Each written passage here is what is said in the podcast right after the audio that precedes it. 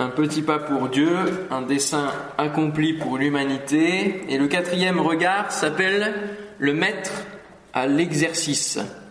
Le maître qui est donc à l'exercice, chapitre 8 et 9. Après avoir reçu l'enseignement de Christ, qui nous amène sur la montagne protectrice de toutes les eaux de ce monde qui pourraient nous emporter et qui nous fait monter vers Dieu, nous allons voir Jésus en acte au travers de divers témoignages, anecdotes qui nous amènent sur le terrain de la foi, la dimension de la foi.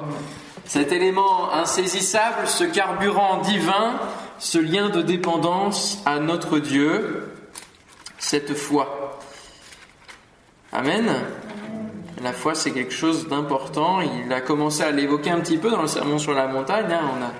On, a, déjà entendu ce mot euh, ce matin, mais là on va le voir véritablement en acte. Il n'est plus dans le discours, mais Matthieu rapporte des faits qui se sont produits. Et donc, premier paragraphe, Jésus vit constamment au présent. Et ça, c'est une dimension de la foi, c'est de vivre du présent. Et le maître, on va le voir comme le, euh, comme avec synonyme le professeur. Hein. Là, c'est Jésus qui se fait professeur, il a enseigné la théorie, maintenant il va passer à la pratique avec ses disciples. Et euh, le Maître va leur permettre de vivre au présent. Matthieu chapitre 8, verset 1er à 22.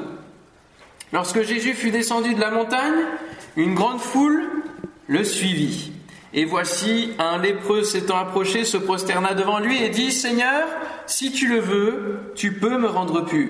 Jésus étendit la main, le toucha et dit, Je le veux, sois pur. Aussitôt il fut purifié de sa lèpre. Puis Jésus lui dit, Garde-toi d'en parler à personne, mais va te montrer au sacrificateur et présente l'offrande que Moïse a prescrite afin que cela leur serve de témoignage. Tiens, on retrouve notamment Moïse. Hein on en a parlé ce matin. Le fait que le serment sur la montagne est, comme euh, les tables de la loi sur le mont Sinaï. Comme Jésus entrait dans Capernaum, un centenier l'aborda, le priant et disant Seigneur, mon serviteur est couché à la maison, atteint de paralysie et souffrant beaucoup. Jésus lui dit J'irai et je le guérirai. Le centenier répondit Seigneur, je ne suis pas digne que tu entres sous mon toit, mais dis seulement un mot et mon serviteur sera guéri. Car moi qui suis soumis à des supérieurs, j'ai des soldats sous mes ordres, et je dis à l'un va, et il va, à l'autre vient, et il vient, et à mon serviteur fais cela, et il le fait. Après l'avoir entendu, Jésus fut dans l'étonnement, et il dit à ceux qui le suivaient, je vous le dis en vérité, même en Israël, je n'ai pas trouvé une aussi grande foi. Or je vous déclare que plusieurs viendront de l'Orient et de l'Occident et seront à table avec Abraham, Isaac, Jacob, tiens, ils reviennent encore, cela, dans le royaume des cieux. Mais les fils du royaume seront jetés dans les ténèbres du dehors où il y aura des pleurs et des grincements de dents. Puis Jésus dit au centenier, va, qu'il te soit fait selon ta foi. Et à l'heure même, le serviteur fut guéri. Jésus se rendit ensuite à la maison de Pierre, dont il vit la belle-mère couchée et ayant la fièvre. Il toucha sa main et la fièvre la quitta. Puis elle se leva et le servit. Le soir, on amena auprès de Jésus plusieurs démoniaques. Il chassa les esprits par sa parole et il guérit tous les malades afin que s'accomplit. Tiens, on en retrouve encore un là aussi. Ce qui avait été annoncé par Isaïe le prophète, il a pris nos infirmités et il s'est chargé de nos maladies. Jésus, voyant une grande foule autour de lui, donna l'ordre de passer à l'autre bord. Un scribe s'approcha et lui dit Maître, je te suivrai partout où tu iras. Jésus répondit, les renards ont des tanières et les oiseaux du ciel ont des nids, mais le Fils de l'homme n'a pas où reposer sa tête. Et oui, il est un peu comme entre ciel et terre quelque part. Hein. Un autre d'entre les disciples lui dit, Seigneur, permets-moi d'aller d'abord ensevelir mon Père. Jésus lui répondit, Suis-moi et laisse les morts ensevelir leurs morts. Amen. On va pouvoir s'arrêter là déjà dans un premier temps et voir cette dimension du présent. Je ne sais pas si vous avez fait attention dans les mots hein, qu'on a lus, mais euh, il y a des mots importants, des petits mots qui sont là, mais qui nous donnent des indications pour parfois eh bien, être conduits dans, une interprétation. Et nous avons ce petit mot où il est dit aussitôt il fut purifié de sa lèpre. Aussitôt. Il y a d'autres mots à un autre moment, et à l'heure même, le serviteur fut guéri. Ça, ce sont des mots qui représentent le présent. Alors même, aussitôt, au moment, pour la belle-mère de Pierre, la fièvre l'a quitta. C'est pas dit tout de suite, mais on voit qu'elle se lève et qu'elle le sert. Donc on sent que c'est de l'instantané qui est là. Hein il a pris nos infirmités, il s'est chargé de nos maladies. Ça, c'est une phrase qui vient confirmer le fait que Jésus est bien celui qui, qui est là pour guérir, pour délivrer les captifs et pour prendre nos maladies. Et même si ces mots sont pas au présent, hein, il l'a pris, il s'est chargé, c'est c'est fait, mais c'est comme un, présent qui, continue. Hein.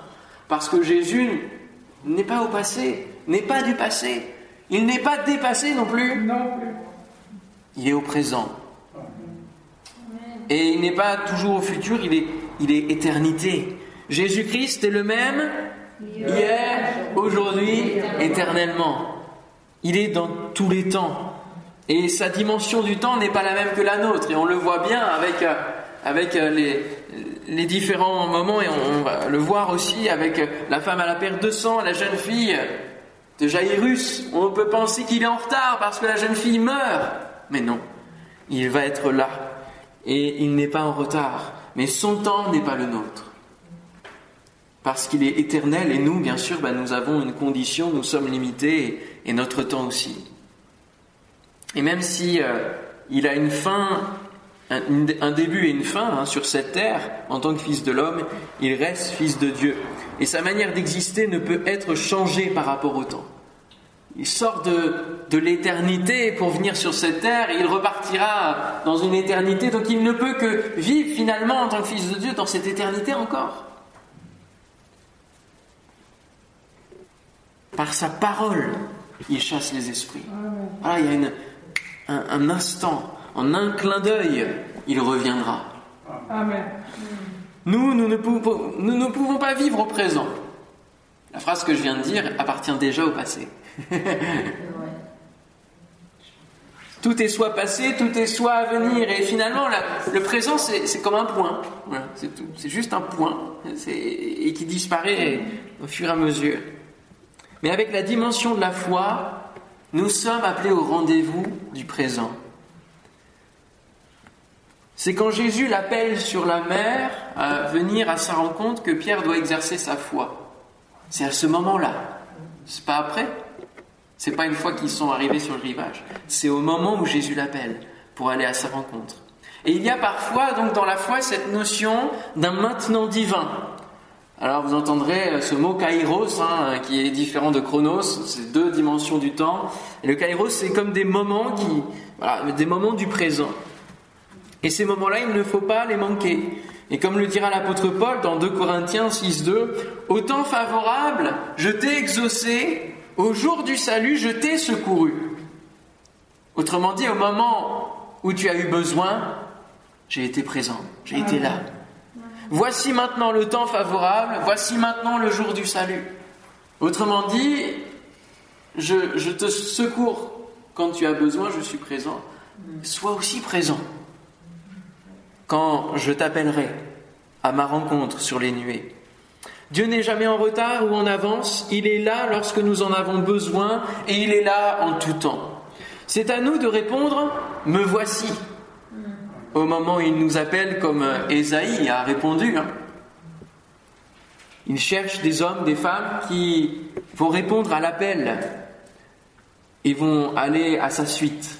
Nous avons vu ce chemin préparé, il est en marche vers la croix, vers sa destinée sur terre, vers cet objectif, et il désire que nous le suivions et que nous apprenions, et c'est pour cela qu'il y a des disciples dans le fait d'apprendre, apprendre ce chemin de foi.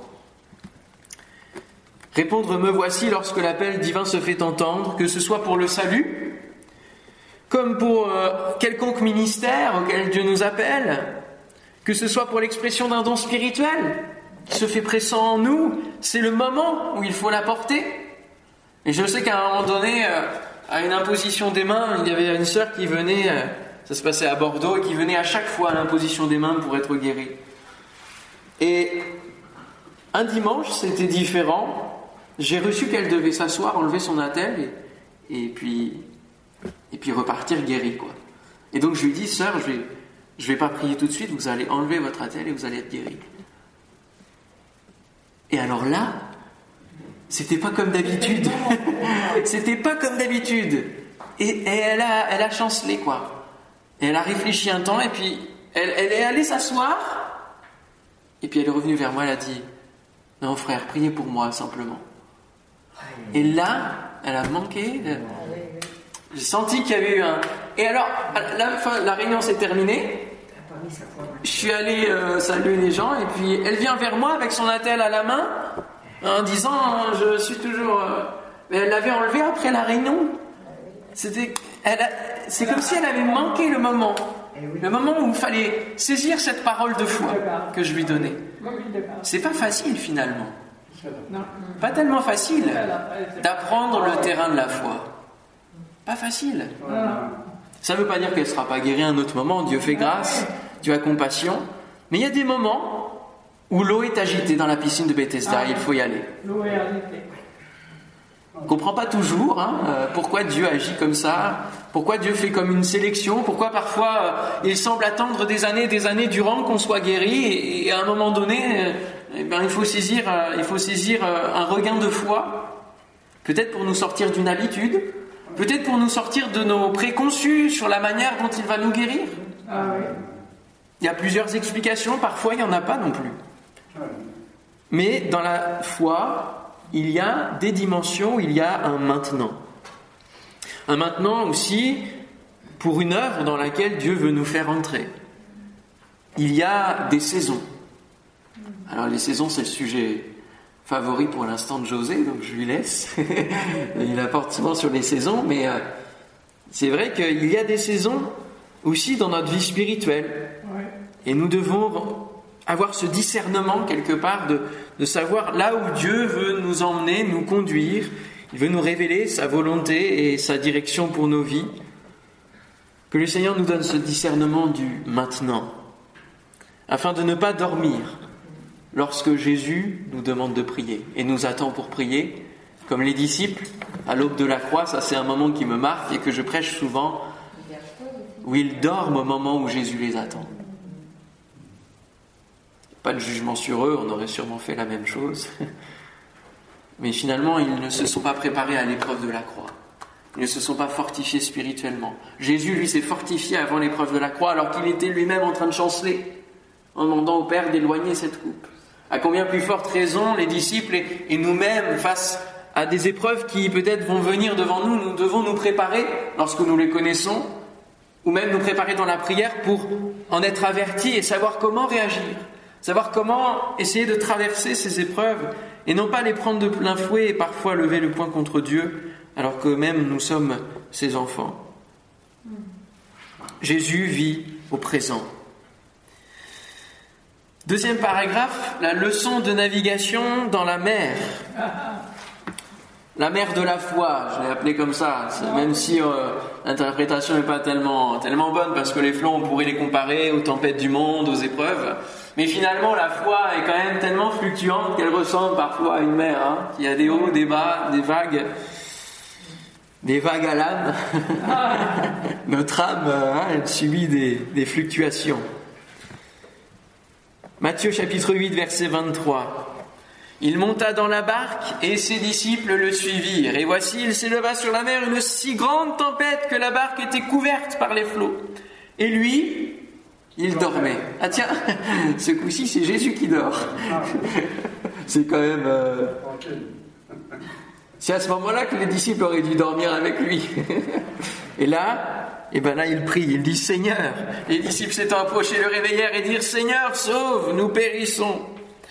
Il leur dit Pourquoi avez-vous peur, gens de peu de foi? Alors il se leva, menaça les vents et la mer, et il y eut un grand calme. Ces hommes furent saisis d'étonnement. Quel est celui-ci, disait-il, à qui obéissent même les vents et la mer? Oh, ils n'avaient pas encore tout vu. Lorsqu'il fut à l'autre bord, dans le pays des Gadaréniens, Deux démoniaques sortant des sépulcres vinrent au-devant de lui. Ils étaient si furieux que personne n'osait passer par là. Et voici ils s'écrièrent, Qu'y a-t-il entre nous et toi, fils de Dieu? Es-tu venu ici pour nous tourmenter avant le temps? Tiens, et ici parlait d'un temps. Bah oui, parce qu'eux aussi sont soumis au temps. Et au temps que Dieu aura décidé pour mettre fin. Il y avait loin de un grand troupeau de pourceaux qui paissaient. Les démons priaient Jésus, disant si tu nous chasses, envoie-nous dans ce troupeau de pourceaux. Il leur dit, allez. Ils sortirent et entrèrent dans les pourceaux, et voici tout le troupeau se précipita des pentes escarpées dans la mer, et ils périrent dans les eaux. Ceux qui les faisaient paître s'enfuirent et allèrent dans la ville raconter tout ce qui s'était passé et ce qui était arrivé aux démoniaques. Alors toute la ville sortit à la rencontre de Jésus, et dès qu'ils le virent, ils le supplièrent de quitter le territoire. Jésus étant monté dans une barque traversa la mer et alla dans sa ville, et voici on lui amena un paralytique couché sur un lit. Jésus, voyant leur foi, dit au paralytique, Prends courage mon enfant, tes péchés sont pardonnés. Sur quoi quelques scribes dirent au-dedans d'eux, Cet homme blasphème. Et Jésus, connaissant leurs pensées, dit, Pourquoi avez-vous de mauvaises pensées dans vos cœurs? Car lequel est le plus aisé de dire, Tes péchés sont pardonnés, ou de dire, Lève-toi et marche? Or, afin que vous sachiez que le Fils de l'homme a sur la terre le pouvoir de pardonner les péchés, Lève-toi, dit-il au paralytique, prends ton lit et va dans ta maison. Et il se leva et s'en alla dans sa maison. Quand la foule vit cela, elle fut saisie de crainte et elle glorifia Dieu qui a donné aux hommes un tel pouvoir. Aux hommes un tel pouvoir, à Jésus surtout ce pouvoir, hein pour l'instant en tout cas. La leçon de navigation. La foi, oui, subit des tempêtes, des fluctuations.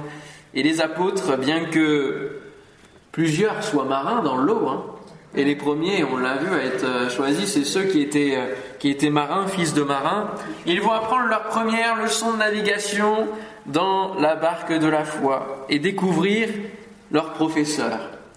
Cet homme au pouvoir surnaturel. Quel est celui-ci? Et tout au long de Matthieu, nous voyons finalement les disciples découvrir Jésus. ils vont le découvrir jusqu'à la croix, je pense. Hein, on le voit souvent, euh, quand Jésus va même leur poser la question Qui dites-vous que je suis?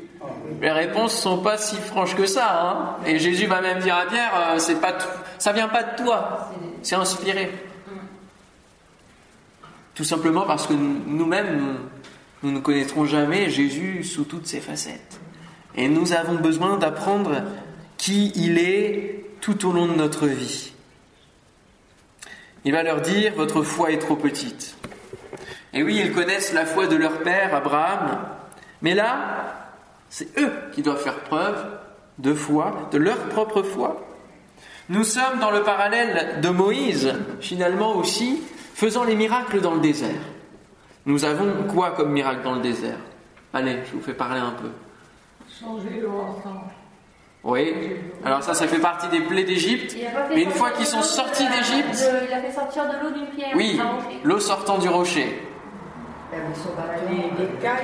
Il y a les cailles, et oui, et avec les cailles. Il y a la manne, et oui, encore un autre miracle. La traversée de la mer Rouge, c'est quand même. La nuée qui les conduit aussi. La colonne de feu. Oui. Et puis le combat aussi contre Amalek, hein, qui représente l'ennemi d'une manière globale, qui va s'acharner constamment sur, euh, sur le peuple. On a tout ça dans le, la suite, après le désert. Et de la même manière, nous, nous pouvons voir dans, dans Matthieu euh, ces différents épisodes de miracles et de surnaturel comme euh, un parallèle. Et en naissant à la vie de Dieu, nous nous ouvrons au monde spirituel. Mm. Oui, parce que maintenant, nous sommes morts au péché, mais avant, nous étions morts à l'esprit, au, spirituel. Notre âme était morte, nous n'avions pas de, de vie en Dieu. Et lorsque nous naissons en Dieu, nous connaissons nous rencontrons Christ, mais nous découvrons aussi le monde des ténèbres, le monde des, mauvais, le monde spirituel mauvais. Et tant que nous ne sommes pas dans l'éternité, nous serons en combat chaque jour avec ces puissances que nous pouvons rencontrer ici ou là. Et Amalek, c'est celui qui se tient dans la vallée. Et ils sont redescendus de la montagne avec Jésus. Hein. Ils sont allés dans la vallée. Et dans la vallée, il y a beaucoup de choses. Dans la vallée de l'ombre de la mort, nous dit le psaume 23. Il y a beaucoup de choses qui veulent éteindre notre foi, qui veulent nous asservir, nous, nous reprendre. Il y a des pièges que l'ennemi, parce qu'il est là, il réside dans la vallée. La vallée représente finalement le, point le plus, le plus, lointain par rapport aux cieux. Hein. Nous comprenons bien cette image. Et il vient combattre Israël à quel endroit? À Réphidim. Réphidim, ça signifie le lieu du repos. Et souvent, alors que nous sommes en paix avec le Seigneur, alors que nous sommes bien, parfois, euh, voilà, dans notre vie spirituelle, eh bien, il y en a un qui veut venir nous, nous titiller quelque peu. Hein. Et les disciples vont être confrontés ici aux, puissances spirituelles. Ils vont pas le voir tout de suite avec les vents et la mer, mais avec les gars d'Aréniens, ils vont le voir. Et Jésus leur donne une leçon qui va les impressionner, d'une part, mais aussi, pour qu'ils puissent comprendre quelles sont leurs propres limites. Les limites de leur foi, les limites personnelles qui font appel à la peur. Ils ont peur, les disciples. Sauve-nous, nous périssons, et puis, et puis même le pays où se trouvent les Gadaréniens, les habitants ont peur, toute la population est effrayée. Jésus leur donne cette leçon pour qu'ils sachent qu'ils doivent toujours s'appuyer sur lui, sur le Seigneur. Rien ne peut se faire sans Christ. Amen. Nous ne pouvons pas faire face aux démons si nous ne sommes pas ancrés en Jésus.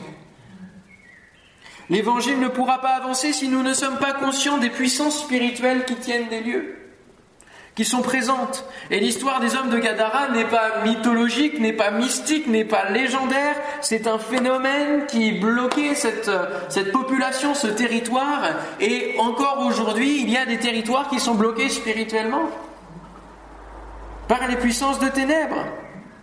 Gadara signifie frontière, confin. Et Jésus va jusqu'aux confins de ce monde pour aller délivrer celui qui en a besoin. Alléluia. Jésus vient briser les frontières spirituelles parce qu'il sait qu'à la croix, il va dépouiller ses puissances. Il va les livrer publiquement au spectacle. Alléluia. Lui, il va avoir la victoire. Jésus arrive donc sur le terrain tenu par l'ennemi. On pourrait se dire, euh, est-ce que Satan euh, détient vraiment la terre? Parce que c'est quand même Dieu qui l'a créée. Mais quand on réfléchit à la tentation, Satan ne lui propose-t-il pas tous les royaumes de la terre? Satan n'est-il pas appelé dans l'évangile de Jean le prince de ce monde?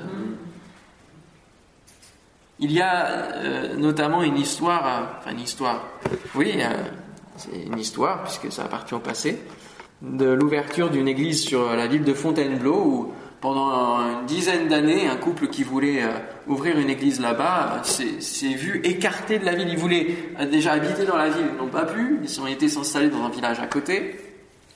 Et puis ils ont, ils ont travaillé dur quoi, pour, euh, pour que l'évangile pénètre. Et puis ils sentaient que c'était, c'était comme un mur hein, dans lequel ils allaient. Jusqu'à un moment donné où ils ont. Donc ils faisaient quand même quelques réunions chez eux, dans le village à côté. Et puis à un moment donné euh, il y a quelqu'un qui est passé et qui a donné un don spirituel en disant, euh, de la part de Jésus, enfin de, Dieu, j'ai commandé aux puissances spirituelles de partir, de quitter ces lieux. Et maintenant, vous allez pouvoir travailler. Et en quelques mois, la ville s'est ouverte et ils ont eu, je sais plus, plus de 200 mètres carrés en plein cœur en face du château de, Fontainebleau. Et ils ont pu entamer un travail où l'évangile a cru merveilleux, hein? Mais il y a des puissances spirituelles auxquelles nous sommes confrontés. Il ne faut pas les ignorer, il ne faut pas les élever non plus. Elles ont leur puissance, certes, mais Jésus est plus puissant. Mais il ne faut pas nous-mêmes nous surestimer dans nos capacités à faire face. Non, non. C'est sur Jésus que nous devons compter, et c'est en son nom qu'elles peuvent fuir. Nous le voyons bien dans une autre histoire où dans la parole de Dieu, certains ont essayé de chasser des démons et puis ils se sont retrouvés bien habités. Hein. Jésus est bien au-dessus. Jésus il montre ici qu'il domine sur toute chose, les vents, les eaux et même les démons. Tout comme Moïse a montré au peuple que leur Dieu pouvait les délivrer de Pharaon, de l'armée de Pharaon, de l'usure du désert et de l'ennemi Amalek. Mais il faut user de foi aussi pour ne pas trembler devant tous ces géants. Et cette foi se base sur la parole de Christ qui est vérité, oui et amen. La foi n'est pas quelque chose où l'on fonce aveuglément, non. Non, non, parce qu'on connaît la parole sur laquelle la foi se base. Et comme on connaît, on connaît cette parole, on avance en croyant que ça va arriver, on avance dans, un, dans l'invisible, mais on avance en sachant ce que l'on proclame comme parole. C'est pour cela que David était fort face à Goliath. C'est vrai, on pourrait dire, euh, euh, il aurait pu euh, chanceler dans sa foi. Non, on sent un gars déterminé. Déterminé déjà parce que son Dieu était insulté, et ça, il ne pouvait pas le supporter. Et puis déterminé parce qu'il voyait l'armée du peuple qui représentait Dieu bloquée, apeurée par l'ennemi. Et ça non plus, il ne pouvait pas se résoudre à cette situation. Et je crois que nous devons être conscients que nous ne pouvons pas nous résoudre à des situations de blocage, que ce soit dans nos villes, euh, où, nous cherchons à, témoigner de la parole de Dieu. Nous devrions finalement être bloqués seulement parce que l'Esprit de Christ nous empêche et, nous réoriente vers un autre objectif, vers sa volonté, vers sa stratégie, comme il a réorienté les, apôtres dans les actes. Hein. L'Esprit de Christ ne leur, leur permit pas. Ça, ce devrait être le seul blocage. Plus que euh, bloqué parce que l'ennemi nous fait face et que personne ne se tient à la brèche de l'intercession, de la proclamation de la parole de foi. Que nous puissions répondre à l'appel de l'intercession, à l'appel de Christ de le suivre pour conquérir le pays. Et c'est ce que nous verrons demain avec l'envoi des, apôtres, hein, chapitre 10. Il va les envoyer dans la moisson. Ne soyons pas comme le peuple hébreu qui, dans le désert, va commencer à murmurer, à regretter même d'être parti, et à poser des questions, des réclamations envers Moïse. Et c'est ce que nous allons voir là, qui se passe aussi pour Jésus, et ça va être les premières, les premières réflexions de la part des scribes et euh, des pharisiens, des sadducéens, etc., consorts. Chapitre 9, verset 9. De là, étant allé plus loin, alors on, a déjà lu hein, une première, euh, une première euh, incartade quelque part. Quelques scribes dirent au-dedans d'eux, cet homme est blasphème, hein, au verset 3. Et on, a, on, a, déjà lu. Verset 9, de là étant allé plus loin, Jésus vit un homme assis au milieu des péages et qui s'appelait Matthieu, hein, l'auteur donc de l'évangile. Il lui dit, suis-moi. Simplement deux mots. Cet homme se leva et le suivit. Comme Jésus était à table dans la maison, voici beaucoup de publicains et de gens de mauvaise vie vinrent se mettre à table avec lui et avec ses disciples. Et là, qui c'est qui ramène sa fraise, comme on dit Les pharisiens virent cela et ils dirent à ses disciples Pourquoi votre maître mange-t-il avec les publicains et les gens de mauvaise vie? Et là, ils ne s'adressent pas directement à Jésus encore. Hein ils contournent et ils font l'anguille. Ce que Jésus, ayant entendu, il dit ce ne sont pas ceux qui se portent bien qui ont besoin de médecins, mais les malades. Allez et apprenez ce que signifie je prends plaisir à la miséricorde et non au sacrifice, car je ne suis pas venu appeler des justes, mais des pécheurs. Alors les disciples de Jean vinrent auprès de Jésus et dirent Pourquoi nous et les pharisiens jeûnons-nous tandis que tes disciples ne jeûnent point? Jésus leur répondit Les amis de l'époux peuvent-ils s'affliger pendant que l'époux est avec eux? Les jours viendront où l'époux leur sera enlevé et alors ils jeûneront. Personne ne met une pièce de drap neuf à un vieil habit car elle emporterait une partie de l'habit et la déchirure serait pire. On sent l'enseignant là, hein, il, enseigne au travers d'images. On ne met pas non plus du vin nouveau dans de vieilles outres, autrement les outres se rompent, le vin se répand et les outres sont perdues. Mais on met le vin nouveau dans des outres neuves et le vin et les outres se conservent. Tandis qu'il leur adressait ces paroles, voici un chef arriva, se prosterna devant lui et dit, Ma fille est morte il y a un instant, mais viens, impose-lui les mains et elle vivra. Jésus se leva et le suivit avec ses disciples. Et voici une femme atteinte d'une perte de sang depuis douze ans s'approcha par derrière et toucha le bord de son vêtement, car elle disait en elle-même, si je puis seulement toucher son vêtement, je serai guérie. On sent la foi là qui est derrière. Jésus se retourna et dit en la voyant, prends courage ma fille, ta foi t'a guérie. Et cette femme fut guérie à l'heure même. Vous remarquez là que sur ce récit, Matthieu, il brasse tous les détails que les autres euh, évangélistes euh, donnent. Hein. Euh, il, va droit au but. Hein. C'est vraiment son objectif dans tout l'évangile. Lorsque Jésus fut arrivé à la maison du chef et qu'il vit les joueurs de flûte et la foule bruyante, il leur dit Retirez-vous, car la jeune fille n'est pas morte, mais elle dort. Et il se moquait de lui. Quand la foule eut été renvoyée, il entra, prit la main de la jeune fille, et la jeune fille se leva. Le bruit s'en répandit dans toute la contrée.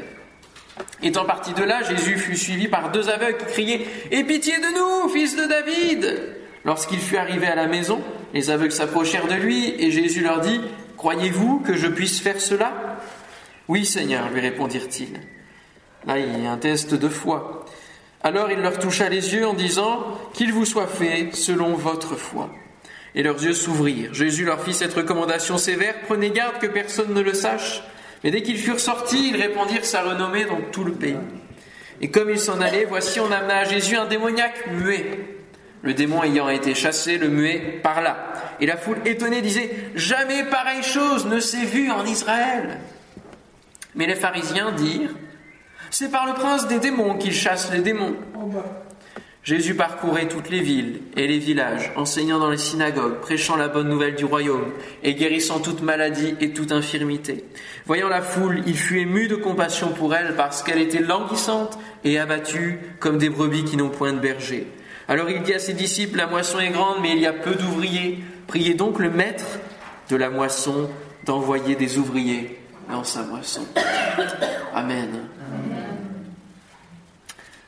sur, ces derniers versets, je pense que nous y sommes encore hein, et nous le vivons encore. Cette foule languissante, abattue, qui n'a point de berger, prions qu'il y ait des bergers qui se lèvent. Amen.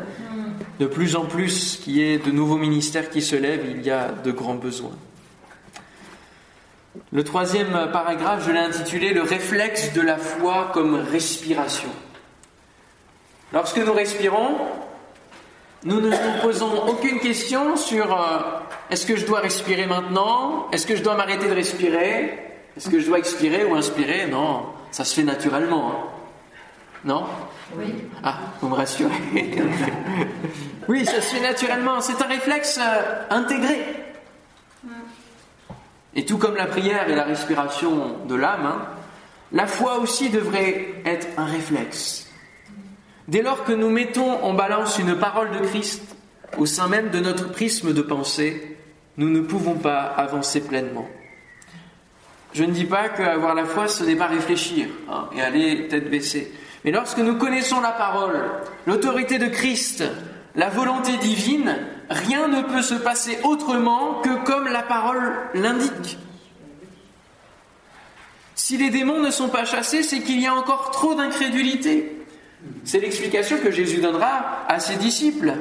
C'est pour cela d'ailleurs que ses disciples vont faire la prière augmente notre foi. Augmente notre foi. Ce qu'il attend de nous, ce n'est pas la perfection, bien que nous y tendions, parce que euh, au travers de la sanctification, euh, sans laquelle nul ne verra le Seigneur, nous, nous, tendons à, une perfection et à, avoir le caractère de Christ, à, avoir ses sentiments, à se revêtir de Christ chaque jour. Mais ce qu'il attend encore plus, c'est l'obéissance parfaite à sa parole. Suis-moi. Et Matthieu, il se lève et il le suit. Ça demande une dose de foi assez incroyable. Hein. Parce que Matthieu, lui, c'était c'était un homme qui euh, était un péager, un, publicain. Hein. Et donc, autrement dit, un publicain, c'est un juif qui est embauché par, par l'Empire, par l'ennemi, pour prendre les taxes. Hein. Un collecteur de taxes et d'impôts, employé comme péager. Et ces péagers étaient une classe détestée par les juifs, parce qu'ils étaient finalement collaborateurs avec l'ennemi. Et puis ils étaient aussi méprisés par, euh, par les autres, par l'ennemi, par les Romains, par l'occupant, parce que parce qu'ils n'étaient pas de, leur, de leur peuple. Et puis ils étaient détestés d'une manière générale aussi à, cause de la manière dont ils faisaient les choses, parce que ils étaient, durs, ils ne, pardonnaient aucune, aucun retard de paiement, pour le coup, on parlait du temps tout à l'heure, et puis ils s'en mettaient plein les poches au passage. Ils augmentaient les impôts pour s'en mettre et pour pouvoir vivre aussi, mais, mais bien vivre, hein, avouons-le, parce que nous le voyons, hein, euh, Matthieu accueille dans, sa maison beaucoup de gens, beaucoup de monde, il y, a, il y avait aussi beaucoup de... une vie euh, assez luxuriante. Mais Matthieu a fait le choix de la foi, de la vie par la foi, sans, sans prendre le temps de réfléchir. Et on voit ceux qui ont pris le temps de réfléchir, hein, euh, Jésus va leur faire une réponse, c'est maintenant ou jamais quelque part. Laisse les morts ensevelir leurs morts. Peut-être que celui-là, dont le prénom ne nous est pas cité, euh, aurait pu faire partie des douze et hériter de tout ce que les douze vont hériter aussi dans le ciel. Hein. ils ont une destinée particulière, ils ont un héritage particulier. Mais il voulait d'abord ensevelir son père. Ça peut s'entendre, mais quand c'est Jésus qui parle et qui donne une priorité, il vaut mieux lui obéir et avancer. Nous assistons dans ce chapitre 9 aux premières interrogations, au jugement, de la part des chefs religieux, des chefs religieux mais aussi des disciples de Jean, qui n'ont pas compris qu'ils devaient passer de Jean à Jésus. Ils sont restés avec Jean et, ils devaient passer à, à Jésus. Ils devaient changer d'outre, ils devaient changer d'habit. Et ces chefs religieux, euh, à côté, euh, ils sentent que leur audience est en train de se déporter aussi. Et c'est bien, ils vont vers Jésus, mais eux, ça leur plaît pas. Et donc ils vont aller crescendo, mais rapidement à l'offense même du Seigneur. Cet homme blasphème, d'une part, il côtoie de mauvaises personnes, il ne respecte pas les traditions, et, et c'est par le prince des démons qu'il chasse les démons. Mais au travers de cela, je trouve qu'on se rend compte que nous aussi, nous pouvons parfois être à la place de ces chefs religieux comme les pharisiens, comme les scribes, devenir spectateurs et jury de tous ceux qui essayent de répondre à l'appel divin sans que nous, nous ne fassions quelque chose pour délivrer ceux qui sont captifs. Et comme il le dit dans le Sermon sur la montagne, vous serez jugés à la manière dont vous jugez, mais il conseille bien de ne pas juger. Et que nous puissions euh, eh bien, même si on est appelé à examiner toutes choses et à avoir du discernement sur, sur les différents ministères, que nous puissions le faire parce que nous aussi, nous sommes déjà dans le champ de Dieu et que nous essayons aussi de répondre à l'appel divin. Jésus a dit déjà à son époque qu'il manque des ouvriers. Matthieu est l'un de ces hommes qui va rejoindre la récolte. Que nous puissions nous aussi rejoindre cette récolte. Amen et faire de notre mieux, faire notre part la part que Dieu nous accorde de réaliser dans, dans ce monde, sur cette terre, là où il nous a placés, dans la ville où nous sommes, dont le, son, son bonheur euh, ne dépend pas du nôtre, mais c'est l'inverse. Notre bonheur dépend du bien de la ville où nous sommes. Que nous puissions apprendre et réviser la leçon de la foi régulièrement pour ne pas constater finalement, simplement comme spectateur, je le disais, les morts spirituelles, et être euh, comme euh, autour de cette fille, cette petite fille qui était décédée, en train de soit se lamenter, soit de jouer de la flûte. On sait quel est le symbole de la flûte, hein, d'une manière générale, dans notre, dans notre génération. Hein, jouer du pipeau, on sent que c'est voilà, du vide, hein, la flûte. Ça donne rien de plus mais qu'on puisse non pas seulement constater les territoires occupés par l'ennemi et, les foules languissantes abattues devant nous et, dire bon bah nous voilà on a fait notre part, on fait ce qu'on peut, mais, mais qu'on puisse encore et toujours continuer à parler du Seigneur, à évangéliser, à, avoir les stratégies que Dieu nous éclaire, amen, que Dieu nous éclaire véritablement. Euh, ce midi, bien sûr, on avait Gilbert à, à table, Denise à table et il va tous les jours, il sort tous les jours dans la rue, parler. Inlassablement, inlassablement. Moi, ça me remet en question. Je me dis, moi, je ne fais pas ce genre de choses. J'ai pas son audace. Et c'est vrai qu'ils parlaient de leur génération, de ce qu'ils vivaient dans leur génération, et, et ils savaient dire que tout n'était pas parfait. Ils savent dire qu'il y a eu aussi des abus où ils disaient que si tu n'étais pas guéri, c'est que tu n'avais pas la foi. Et ça, c'était une généralité. Ils savent le dire, mais ils savent aussi raconter des choses extraordinaires que nous ne vivons pas aujourd'hui. Et je terminerai, 40 euh, minutes, mais je termine avec un témoignage. Donc le témoignage, vous allez le suivre un peu plus. J'ai fait un rêve il y, a, il y, a, quelques semaines de cela, dans lequel Gilbert et Denise étaient d'ailleurs. Et en fait, c'était dans un restaurant dont je sentais l'ambiance était malsaine, mais bon, on était là avec un groupe de jeunes chrétiens, et puis il y avait aussi un, un groupe de non-chrétiens. Et donc moi, je, traversais le restaurant comme si je sortais finalement des toilettes, et, là, je fais face à, un esprit, un, grand esprit méchant, euh, qui avait une forme. Alors peut-être que je verrai cette forme-là un jour ou l'autre dans ce monde, mais, euh, mais un, espèce de, comme un logo quelque part. Et alors, avec une puissance qui se dégageait sur moi, et donc moi j'essayais de résister avec le nom de Jésus en priant, et je sentais que ça prenait le dessus sur moi, que j'arrivais pas à prendre la victoire. Et puis bon, c'est un rêve, donc parfois il y a des moments où, ça saute hein, d'un moment à l'autre, et je me retrouve en face du groupe de jeunes chrétiens à leur dire finalement, euh, le groupe de non-chrétiens, ils sont sous une puissance spirituelle. Et on aura beau annoncer l'évangile constamment, tant qu'ils ne sont pas délivrés, tant qu'on n'a pas intercédé pour que cette puissance dégage, ça ne servira à rien. Et c'était véritablement ce que j'étais en train de leur dire dans le rêve. Et dans ce groupe de jeunes chrétiens, il y avait Gilbert et Denise, qui représentaient pour moi, c'est comme ça que j'interprète, la génération d'avant. Les lumières qui nous précèdent sur le chemin et qui peu à peu s'éteignent. On le sait bien, un jour Gilbert et Denise partiront, et avant nous. Mais c'est une génération qui a vécu des choses que nous ne vivons pas. C'est une génération qui, euh, comme, euh, comme euh, après les générations qui n'ont pas vécu la guerre, il y a des générations qui l'ont vécu et qui, qui ont vécu des choses spéciales. Et de la même manière, spirituellement, ils ont vécu un temps qui était leur temps. Et nous ne pouvons pas vivre leur temps, c'était leur époque, c'était leur saison de réveil. Mais que nous puissions, nous, vivre notre temps de réveil et avoir, et c'était ça la grande conclusion, avoir la même intensité dans la vie de prière. Avoir une vie de prière solidement ancrée. Avoir une habitude quotidienne où c'est véritablement notre priorité dès le matin. Et ça, dans nos générations, ça manque. On ne va pas se culpabiliser, et ça manque, ça manque, on en fait le constat, et maintenant on réagit. Hein. Mm. Amen. On réagit et on, réagit en conséquence, on dit Seigneur, on veut se tenir à genoux, on veut répondre à ton appel, on veut être là présent, parce que ce monde a encore besoin de connaître l'Évangile. Mm. Ce monde a besoin de connaître l'Évangile. Et l'ennemi a été vaincu à la croix, donc c'est pas parce qu'on a, on a moins Gilbert, Denise et, tous ceux qui nous ont précédés avaient la même nature que nous, donc nous ne sommes pas moins qu'eux dans, ce que nous sommes.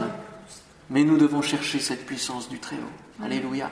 Que les écluses des cieux s'ouvrent et prier pour qu'un temps de rafraîchissement, un temps de réveil arrive dans ce pays. Je crois que ces temps qu'on a vécu de coronavirus, de confinement, sont, un temps où nous sommes revenus à l'essentiel, comme je disais, pour vivre l'Église dans sa substance première Vivre aussi et revenir à, notre, à être face à nous-mêmes et face à Dieu pour retrouver cette relation.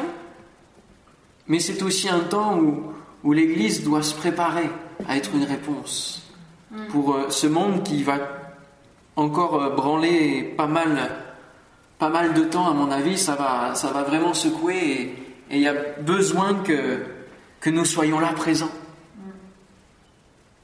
Que nous suivions notre Maître dans ses pas être proche pour avoir une belle récolte. Quel camp allons-nous choisir? Retrouvons la puissance de la foi qui fait avancer le plan divin. Et pour cela, il faut s'éloigner de la foule. Et peut-être que c'est ça que Dieu a fait. Il a éloigné ceux qu'il voulait appeler de la foule, de la masse, même de la foule qu'il y a dans l'Église, pour pouvoir dire, hé, monte avec moi dans la barque de la foi. Monte avec moi et vis des expériences, vis les œuvres que j'ai préparées d'avance pour toi. Alléluia. Merci Seigneur. Que ton nom soit glorifié. Je te bénis pour euh, cette parole qui vient nous vivifier, qui vient nous remettre d'équerre, qui vient nous, nous rappeler quelle est la, la substance, l'essentiel de nos vies. Seigneur, c'est toi qui es venu sur cette terre prendre tout le chemin à notre place jusqu'à la croix. Tu as porté nos péchés. Seigneur, nous voulons considérer la grandeur de ton salut ne pas le négliger. Et en retour, Seigneur, dire je veux être présent dans la moisson, dans la récolte. Seigneur, que tu puisses trouver ma foi alors que tu poses cette question qui n'est pas une fatalité. Est-ce que le Fils de l'homme trouvera la foi sur la terre lorsqu'il reviendra? Seigneur, je veux que tu trouves ma foi. Et Seigneur, je te prie ce soir que tu puisses augmenter ma foi et augmenter la foi de mes frères, mes sœurs, augmenter la foi de cette génération qui est là, augmenter l'intensité dans, dans l'intercession, dans la prière, que nous puissions vouloir, alors que nous verrons dans quelques temps que tu diras que le, le royaume de Dieu est comme forcé, qu'il y a une, une, conquête du pays promis. Amen. Seigneur, que nous puissions être violents et en vouloir pour forcer, Seigneur mon Dieu, les territoires qui sont bloqués et que les frontières spirituelles tombent au nom de Jésus. Seigneur, nous voulons te prier encore pour que l'Église qui a été bien secouée ces derniers mois, tu puisses transformer le mal en bien.